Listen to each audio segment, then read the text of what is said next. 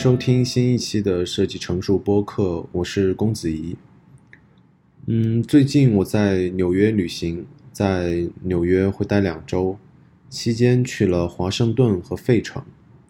这一篇文章写于时代广场的某个咖啡厅，外面下着雨，我开始质疑旅行的意义，因为旅行途中，我觉得有些东西让人不适，而且开始变得怀疑。我相信有许多人有过同样的怀疑，质疑很多人为什么去景点拍照，去看一次这样的真实，到底和图片有什么本质区别？我会问，到底什么才是必须离开房间，必须到实地去才能体会到的？而且这个体会的收益是高于我出来旅行的成本的。或许出来了，开始有这种怀疑，这个心态的变化本身。就是旅行的重要意义，让自己不得不去做其他的事情，把本觉得重要的事情看得不那么重，就是旅行的意义本身。它没有什么可以期待，因为没有一个有形的期待。我不觉得旅行是为了找寻一个自己觉得舒服的地方去待着。有人说，西方人很多时候是去度假，而不是去旅行。度假和享受型消费非常类似。可能是去海岛、去高山、去远洋，但是相比之下，旅行和度假恰好相反，它不是让你舒服，而是让你更不舒服。很多时候，旅行给你的感觉不仅仅是体验上的不舒服，更有点像扯着你的耳朵告诉你，你以前的生活太过于单调，还有很多人过着你想象不到的生活，而且他们也这样习以为常。那么，设计师有没有可能为了设计而去旅行呢？我觉得，如果你自己觉得值，是可以的。但是，大多数情况下，看展之类的活动并不是那么值。实地展览比影音资料的价值，并没有我们想象的高出那么多。在我看来，在实地看展览的益处在于，如果是知识型的展览，如大都会博物馆，展览的布置。和环境可以有效的辅助我们记忆。如果是去看美术馆，如惠特尼美术馆，实地展览带来的是对于装置作品更好的展示。那么我还想追问，还有什么是旅行过程中非做不可的呢？按照我之前的想法，可能就是按当地人一样生活，以你设想的身份生活。首先是按照当地人的生活习惯吃当地人的食物，乘坐当地人的交通工具，然后想象自己是一个怎样的身份。你可以不是原来的职业，当然也可以是。如果还想当一个设计师，就去逛逛逛展览，或者是逛有趣的商店、集市。如果你是一个文艺票友，就去买几场话剧看看。如果你是一个历史和建筑爱好者，那么你可能真的会愿意挤一挤名胜古迹。在这个过程中，你可能会觉得拥挤不习惯。但是，我想引用之前看的一篇文章，是李如一写的，讨论过一个很类似的观点。他说，在食物上，local 和 delicious 本就是不一样的，也就是当地的食物和可口的食物。是不一样的。没有人能够保证你在当地的体验就是你感觉最舒适的体验，最本地的生活，在你舌头感觉出来可能就不是那么美味的。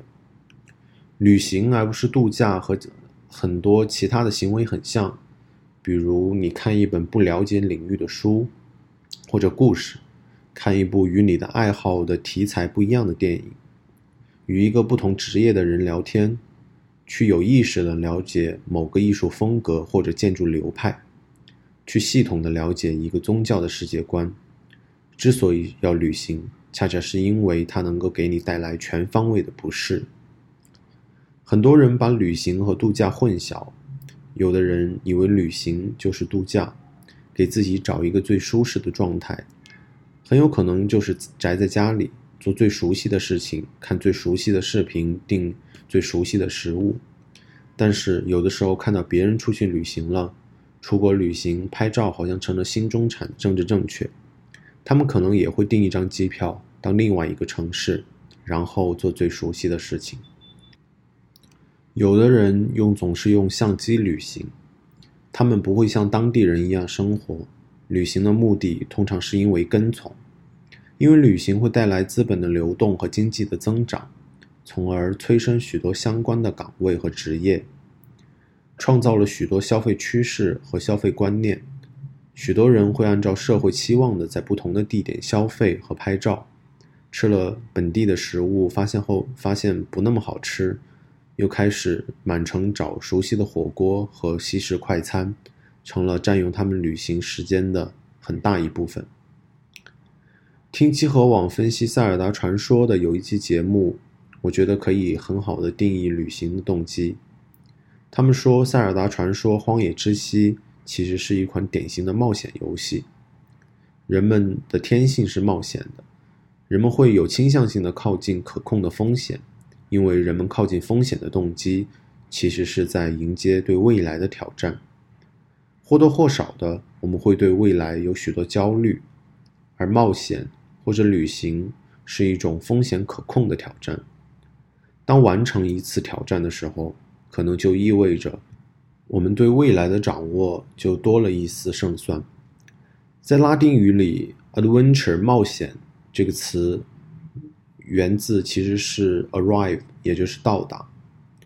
到达这个结果是模糊的，它不是数字理性的。我们能掌握的只是到达这一个结果。在阅读非虚构类图书的时候，我们是数字理性的。我们会预期我们投入的时间应该得得到某种能力的提升，而现实世界其实是量子化的。一个因素触发连续的取值运算。外部环境与我们互动的时候，我们会发现触发了很多不同的人的或者与环境的行为模式，而不仅仅是我们某种能力的提升。它不是明确收益的。旅行其实是对明确收益这个监狱的一种挑战。最后，我想说的是，在讨论旅行的时候，我们可能需要想想，我们是在旅行途中，还是去度假的路上。去一个城市，我觉得没有什么景点是非去不可的，也没有什么食物是非吃不可的。我们要的其实是一种不舒适的状态，某种类似于冒险的对自己思维的挑战。